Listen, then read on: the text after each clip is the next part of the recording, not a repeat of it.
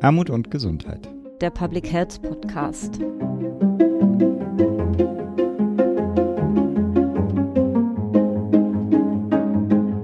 Ja, wir sitzen heute zusammen in alter Konstellation, aber mit neuem Ziel, und zwar einen Podcast aufzunehmen um den Kongress Armut und Gesundheit herum. Und wir, das sind das Kongressteam, das den Kongress Armut und Gesundheit im nächsten Jahr organisieren wird. Und wir wollen euch uns einmal vorstellen und ein bisschen Ausblick geben, was der Kongress so ist für den einen oder die andere, die den vielleicht noch nicht selbst erlebt hat und ihn gerne kennenlernen möchte und was wir eigentlich vorhaben mit dieser Podcast Reihe im Idealfall. Und wir würden einfach mal starten. Wer möchte anfangen, sich vorzustellen? Ich gucke mal in die Runde. Ja, dann äh, drängel ich mich doch hier als erstes äh, gleich rein. Vielleicht schon allein, um die Frage zu beantworten oder gar nicht aufkommen zu lassen, warum ich denn hier überhaupt sitze, weil ich gehöre ja überhaupt nicht zum Kongressteam. Mein Name ist Philipp Schunke. Der ein oder die andere wird mich vielleicht von dem GMP-Podcast her kennen. Äh, mich bringt in diese Runde, würde ich mal zweierlei schlechtes Gewissen. Zum einen, äh, im GMP-Podcast haben wir zwar Public Health-Themen ähm, doch schon häufiger mal aufgegriffen, aber das wird immer zu wenig bleiben. Also dafür ist das Feld einfach zu spannend und auch viel zu vielfältig, als dass wir das irgendwie ausreichend würdigen äh, könnten. Also es braucht, und das war auch ein äh, Fehler, den ich gemacht habe. Ich, ich, fand, ich bin immer noch der Überzeugung, es braucht eigentlich so etwas wie einen eigenen Public Health ähm, Kanal, einen eigenen Public Health Podcast. Besprechen wir ja später auch nochmal äh, drüber. Ich will da nicht so vorweggreifen. In gewisser Weise kam da eins äh, zum anderen. Der zweite Punkt und, oder das zweite schlechte Gewissen, was mich getrieben hat. Ich bin ja schon seit langem, ich glaube seit 2008, außerordentliches Mitglied auch von Gesundheit Berlin-Brandenburg. Ich glaube, damals hieß es auch nur Berlin, äh, die ja den Kongress auch ausrichten. Nur, ich habe äh, trotz aller guten Vorsätze die letzten elf Jahre es nicht geschafft, mich da tatsächlich in die Arbeit einzubringen und deswegen schlechtes Gewissen. Und dann hatte ich mal vorsichtig angefragt bei äh, dir, Maren, ob denn ein wenig Podcast-Support vielleicht gewünscht oder hilfreich wäre für eure Aktivitäten. Und ähm, naja, wir können es ja zusammenfassen. Ich sitze ja hier. Vielleicht dann ganz kurz nur zu meinem Hintergrund. Ich bin Krankenpfleger. Dann habe ich nach dem zweiten Bildungsweg Politikwissenschaften studiert und mit einem Master in internationaler Gesundheitspolitik abgeschlossen. Und vielleicht gleich als Vorwarnung, wie ich meine Rolle hier erahne in dem Podcast. Es wird wahrscheinlich eher darin bestehen, die naiven Fragen zu stellen hier umringt von dieser geballten Fachkompetenz noch dazu nachher die Leute, mit denen wir uns dann unterhalten. Insofern verbuche ich das selber auch als Fortbildung für mich. Insofern bin ich gespannt, was so äh, die Themen sind, die wir in den nächsten Wochen besprechen werden. So, jetzt habe ich genug geredet. Ich gucke jetzt auch in die Runde. Marion, willst du einfach weitermachen? Ja, mein Name ist Marion Amler. Ich begleite den Kongress seit acht Jahren inzwischen, vor allem in der Presse- und Öffentlichkeitsarbeit. Kurz zu meinem Hintergrund. Ich bin gelernte Krankenschwester, habe auch eine kurze Zeit in dem Beruf in den Niederlanden gearbeitet und dann nochmal ein Studium hinten dran gehangen, und zwar Ethnologie, Soziologie und Publizistik. Und über diesen Publizistikpfad bin ich dann auch in die Presse- und Öffentlichkeitsarbeit gelangt. Und im Jahr 2011 habe ich meine Arbeit bei Gesundheit Berlin-Brandenburg begonnen. Mein Name ist Nicole Böhme. Ich bin oder begleite den Kongress seit sieben Jahren. Mein Hintergrund, also ich komme aus der Publizistik Publizistik und Ethnologie. Und für den Kongress bin ich als Koordinatorin tätig und hier ist meine Hauptaufgabe die Arbeit mit den Programmkomitees für die Programmkonzeption und auch kurz vor dem Kongress ein Großteil der Eventplanung.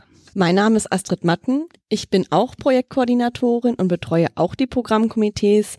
Ich äh, bin Soziologin und habe auch Politikwissenschaften und Sozialpolitik studiert und bin seit zwei Jahren beim Kongressteam und das wird nur mein dritter Kongress 2020. Ja, ich bin Julian Bollmann, bin jetzt im zweiten Jahr im Kongressteam, habe mir das im letzten Jahr nochmal aus der Studierendenperspektive angeguckt als studentische Hilfskraft, habe mich dann tatsächlich dafür entschieden, auch äh, fest hier mitzumachen. Ich komme ursprünglich aus den Sportwissenschaften, das habe ich im Bachelor hier in Berlin studiert und habe jetzt vor kurzem parallel noch meinen Masterstudiengang in Sport- und Gesundheitswissenschaften in Potsdam beendet. Und bin mit Marion und Maren Teil des Redaktionsteams für unseren Twitter-Account. Wo findet man euch denn? Ihr findet uns äh, dort unter kongress-aug. Ja, last but not least, Marin Janella. Ich bin jetzt seit sieben Jahren im Kongressteam, habe auch seit sieben Jahren die Projektleitung für den Kongress inne und bin vor allem dafür zuständig, mit den Kooperationspartnern und Förderern im Kontakt zu sein und den Kongress gemeinsam mit dem Team konzeptionell zu entwickeln und euch heute auch so ein bisschen durch diese Podcast-Reihe zu führen. Ich würde da noch mal gerne weitermachen wollen, damit man uns noch ein kleines bisschen besser kennenlernt, würde ich dich noch mal fragen wollen, Marion. Du bist ja quasi am längsten dabei von uns seit acht Jahren. Warum eigentlich seit acht Jahren? Das ist einerseits eine schwierige Frage, andererseits aber auch ganz leicht zu beantworten. Ich weiß, als ich hier vor den besagten acht Jahren angefangen habe, hat mich äh, tatsächlich dieser Zusammenhang zwischen Armut und Gesundheit und was das für Zahlen sozusagen auch sind, äh, also um diesen Zusammenhang herum, hat mich das sehr schockiert und betroffen gemacht und vor allem hat mich auch sehr verwundert, warum das so wenig bekannt ist außerhalb äh, der kleinen oder relativ kleinen Gesundheitsförderungsszene. Und also das war ein Stück weit die Motivation, warum ich da gerne mich engagieren wollte und habe auch in den acht Jahren so unzählige Menschen kennengelernt, die sich mit solchem Herzblut auch einsetzen, dafür in Projekten arbeiten, äh, wissenschaftliche Abhandlungen verfassen in dem Bereich, dass das einfach, also dass mich das sehr beeindruckt hat und ich irgendwie gerne Teil davon sein wollte und dazu beitragen wollte, dass das in die Breite getragen wird und dass letztendlich auch was an unserer großen Vision gesundheitlicher Chancengleichheit irgendwie gearbeitet wird und dass da äh, das auch sich verbessert im Laufe der Zeit. Und das ist nach acht Jahren nach wie vor noch notwendig. Und ich schaue jetzt mal den Julian äh, streng an. Äh, wir haben uns ja letztes Jahr auch schon äh, kennengelernt. Ich glaube, da warst du noch als studentischer Mitarbeiter beim Kongress äh, und du warst quasi mein Ansprechpartner für die Organisationsseite letztes Jahr. Jetzt bist du ja Projektkoordinator. Willst du vielleicht auch noch was zu deiner Motivation ergänzen? Ja, also mein, mein großer Punkt war eigentlich so, also der Ursprung in der Sportwissenschaft so ist immer sehr individual und verhaltensorientiert, auch wenn da versucht wird schon so Zielgruppen, die weniger Chancen haben oder die besonders vulnerabel sind, zu erreichen.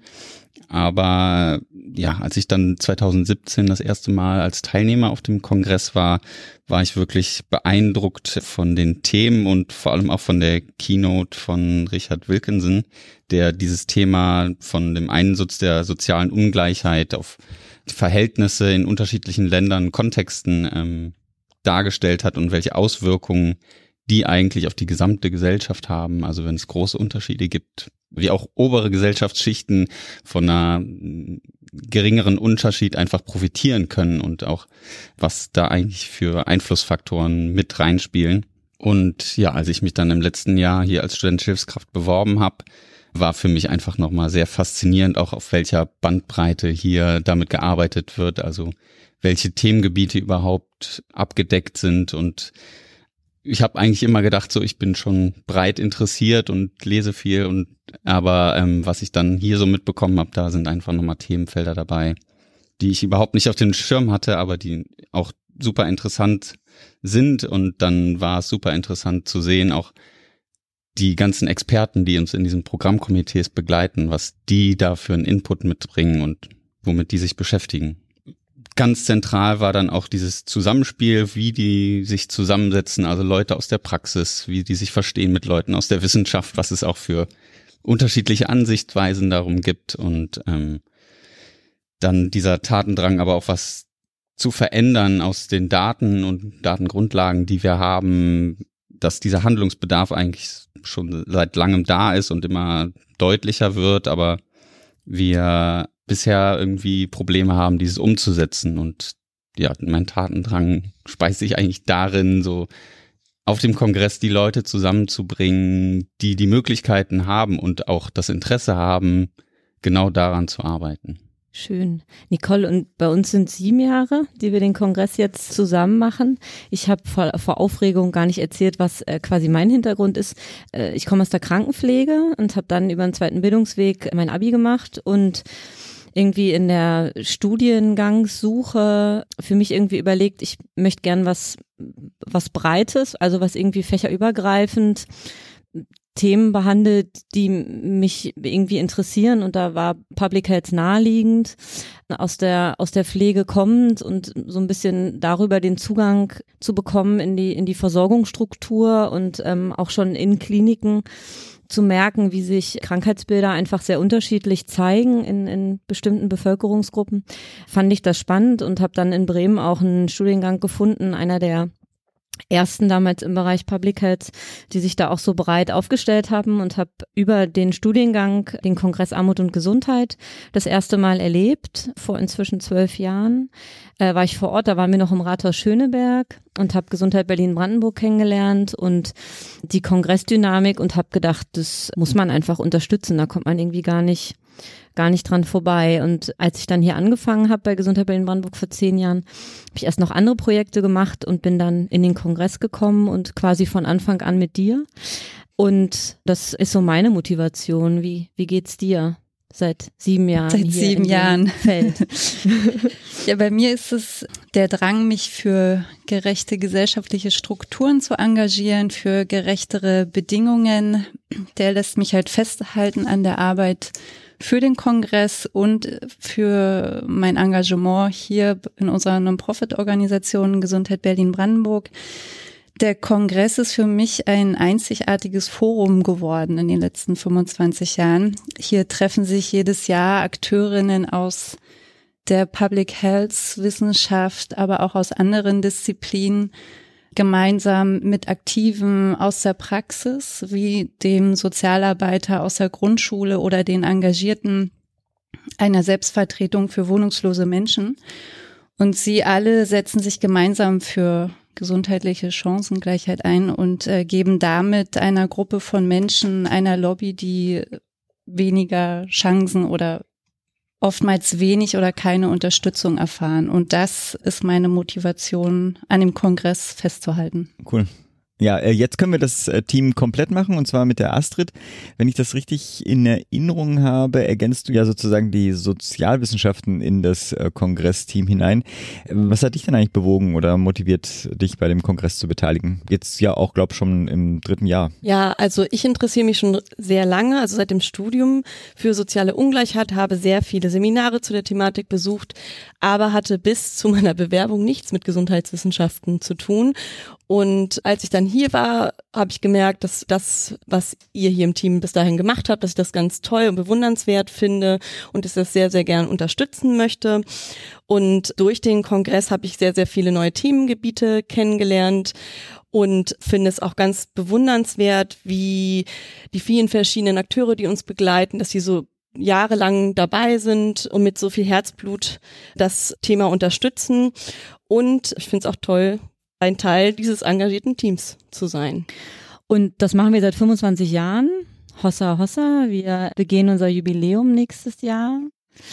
Ist das, wie machen wir das? Wollen wir das feiern? Sind wir da eher, sollten wir da eher zurückhaltend sein? Wie, wie was meint ihr? Ich finde schon, dass es ein Grund sein sollte zum Feiern. Nicht zuletzt deshalb, äh, das klang ja jetzt schon in mehreren Beiträgen raus, um einfach auch nochmal diejenigen hochleben zu lassen, die sich an diesem riesigen Gemeinschaftsprojekt, was es ja auch ist, äh, beteiligen. Und ich glaube, da bietet sich das total an, tatsächlich äh, zu überlegen, wie kann man da auch eine Feierlaune ein wenig auf dem Kongress erzeugen. Es ist so, dass wir tatsächlich in den vergangenen Jahren immer über 2000 Teilnehmende gewinnen konnten für den Kongress. Wir gewinnen immer neue Kooperationspartner. Es ist also deutlich sichtbar, dass der Bedarf nach wie vor da ist, dass es diesen Kongress gibt und dass wir da sehr viel Rückhalt auch aus der Community haben. Und das mit der gemeinsam sollten wir das auch begehen. Nichtsdestotrotz sind die 25 Jahre nicht unbedingt ein Grund zu jubeln und zu sagen, hey, auf die nächsten 25, sondern im besten Fall aller Fälle gibt's uns in 25 Jahren nicht mehr, weil man besser, weil es uns dann besser gelungen ist, sozusagen die Hauptprobleme irgendwie anzugehen. Aber ich finde, diese Waage müssen wir so ein bisschen halten und finde ich auch schon im, in der Vorbereitung auf den Kongress thematisieren. Ich weiß nicht genau, ob ihr dazu stimmt, aber so empfinde ich das. Also ich stimme da auf jeden Fall zu. Finde auch, dass das, dass uns beides gelingen sollte, dass wir, ähm, dass wir das Engagement in jedem Fall hochleben müssen. Es sind Akteure auf dem Kongress, die das seit 25 Jahren auch sind, jedes Jahr, plus das Ganze, die ganzen 363 Tage mit wahnsinnigem Engagement ähm, ihre Arbeit machen und einen großen Beitrag leisten.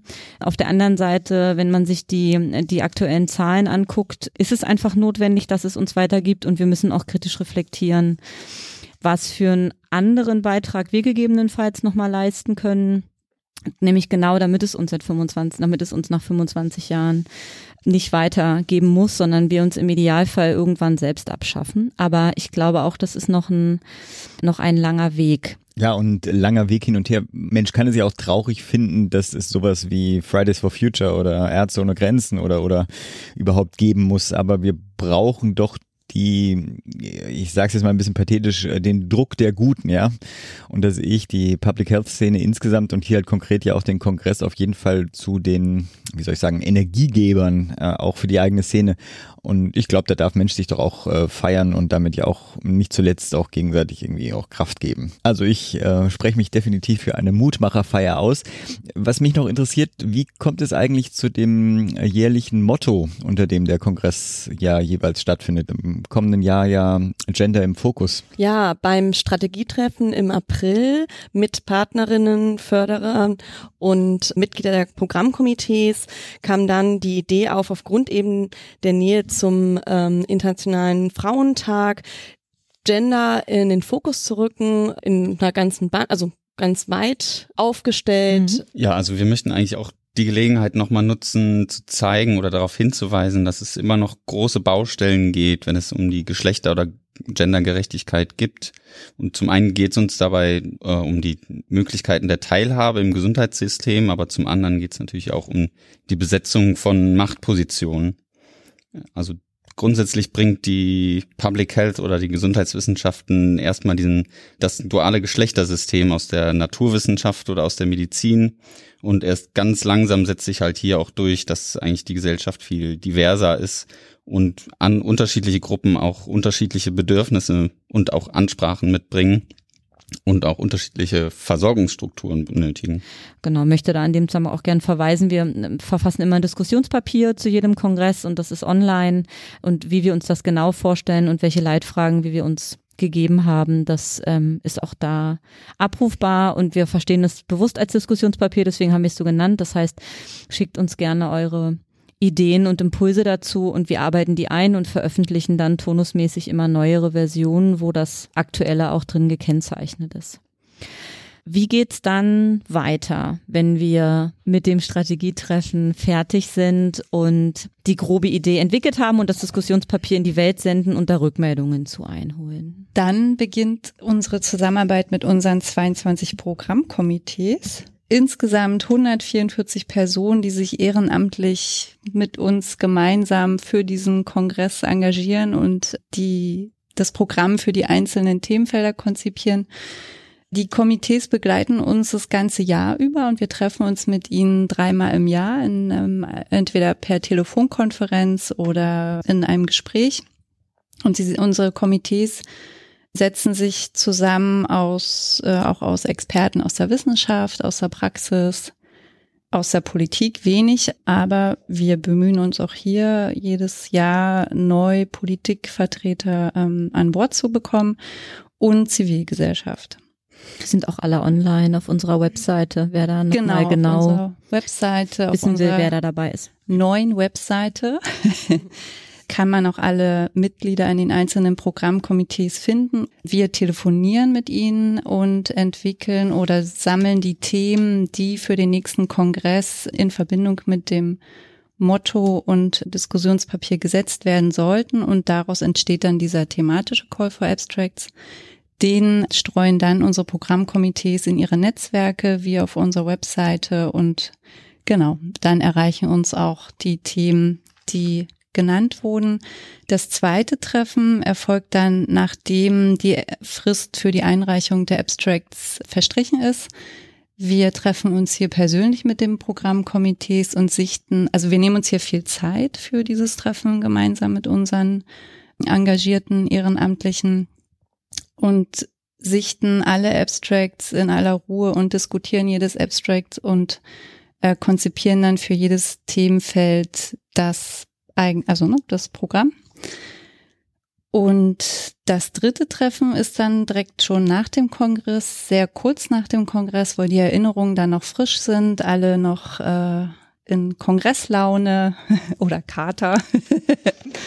und wir, genau, es gibt dann das Feedbackgespräch und natürlich auch immer Optimierungsideen, was wir im nächsten Jahr oder im Jahr danach besser oder noch neue hinzufügen können. Nach dem Kongress ist vor dem Kongress. Nach dem Kongress ist vor dem Kongress, genau. Und jetzt auch noch ein Podcast dazu. Da stellt sich natürlich schon ein bisschen die Frage, was, äh, was genau haben wir hiermit vor?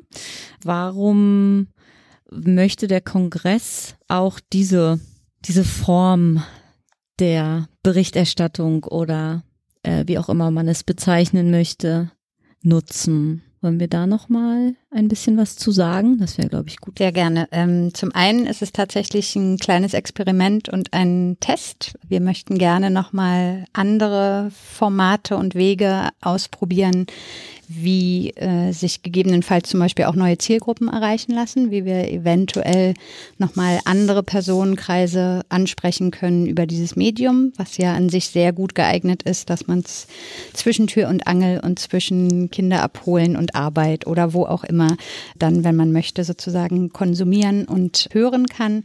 Und unser größter Wunsch ist aber tatsächlich damit nochmal auf neue Menschen zuzugehen und für das Thema zu sensibilisieren, zumal es in dem Bereich bislang nichts zu geben scheint oder wenig zu geben scheint. Insofern ein Grund für uns, in diese Lücke zu gehen und diese zu schließen. Ja, ich denke auch so ein großes Ziel ist, Transparenz zu schaffen, also zu zeigen, so wer sind wir, wer, wer steckt da eigentlich hinter und vor allem auch so, was machen wir, was passiert das ganze Jahr über bei uns, ähm, was dann eigentlich so ja abgehandelt wird in zwei bis drei Tagen und dann ist plötzlich vorbei. Aber genau, wir wollen einfach auch zeigen, was machen wir. Und ähm, wir arbeiten das ganze Jahr über mit so vielen großartigen Menschen zusammen und ist auch eine Art der Wertschätzung, diesen Leuten auch vielleicht einen Raum zu geben oder die zu präsentieren und nochmal auch Danke zu sagen. Das ist nochmal total schöne Überleitung, weil wer jetzt denkt, ähm, uns gibt es immer in der Form und ähm, es gibt sozusagen ständig das Kongressteam zu hören. Ähm, das wird nicht so sein, sondern in unserer Idee ist es schon so, dass wir äh, vor allem auch externen Partnerinnen und Partnern die Möglichkeit geben möchten, in diesem Podcast-Format zum Thema Armut und Gesundheit zu Wort zu kommen und äh, natürlich auch in den Dialog mit uns. Und da schauen wir jetzt einfach in den nächsten Tagen, Wochen und Monaten, wie das, wie wir das aufbauen. Ähm, es gibt natürlich konzeptionelle Überlegungen, aber wie das so ist, steht und fällt das natürlich auch immer mit den Möglichkeiten, die dann gegeben sind. Aber wir haben es auf jeden Fall vor. Und vielleicht noch als Ausblick, wie geht's mit dem Kongress jetzt weiter? Was sind so die nächsten, die nächsten großen Meilensteine, die anstehen? Und zwar sichten wir die Beiträge und die Programmkomitees bekommen auch die Beiträge zugestellt und im September und Oktober findet unsere zweite Besprechung mit den Programmkomitees statt, bei der wir die Abstracts auswählen. Und im November und Dezember stellen wir das Programm dann zusammen. Und wenn alles gut läuft, wird das Programm dann auch voraussichtlich im Dezember unterm Weihnachtsbaum liegen. Super. Und dann 8. bis 10. März 2020 treffen wir uns alle an der TU zum 25. Kongress Armut und Gesundheit. Es wird auf jeden Fall auch angestoßen. Es wird aber auch ganz viel kritisch reflektiert. Und das war quasi die erste Podcast-Folge. Wir hoffen, ihr hattet Spaß. Gebt uns gerne Rückmeldungen, wie es euch gefallen hat. Und bis bald. Tschüss. Tschüss. Ciao. Tschüss.